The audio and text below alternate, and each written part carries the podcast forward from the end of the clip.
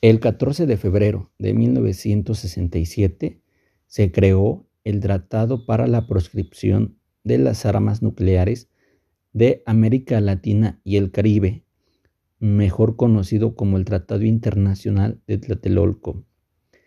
Este tratado tiene como fin que América Latina y el Caribe se encuentren sin armas nucleares, asimismo estas naciones puedan promover el desarme completo con fines pacíficos. También tengan que prohibir la práctica, fabricación, uso o distribución respecto a las armas nucleares que se encuentren, dentro de estas naciones.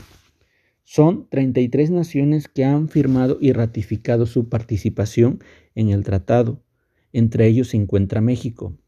El tratado está firmado por la mayoría de las naciones que se encuentran en el continente americano. La sede de este tratado fue la Ciudad de México eh, y con el objetivo de vigilar el cumplimiento del desarme de las armas nucleares en los estados.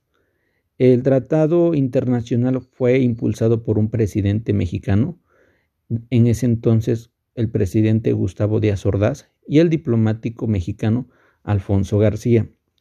Esto fue porque existía un gran temor que se desarrolló por unos misiles que se encontraban en Cuba. El tratado fue redactado por la Copredal en la sede de la Ciudad de México en 1967, en el cual en esta reunión hubo cuatro sesiones plenarias para que pasaran a firma y fue firmado el 14 de febrero de 1967. Una vez que se firmó, entró en vigencia el 25 de abril de 1969. Este, hay una organización que vigila el cumplimiento del tratado, el cual se denomina OPANAL, que significa Organización para la Proscripción de las Armas Nucleares de América Latina y el Caribe. Cabe destacar que gracias a este tratado internacional de nombre Tlatelolco, ahora en el mundo el 40% de los habitantes pueden vivir sin el temor de que existan armas nucleares, nucleares y esto es respaldado por el Tratado Internacional de Tlatelolco que fue celebrado el 14 de febrero de 1967.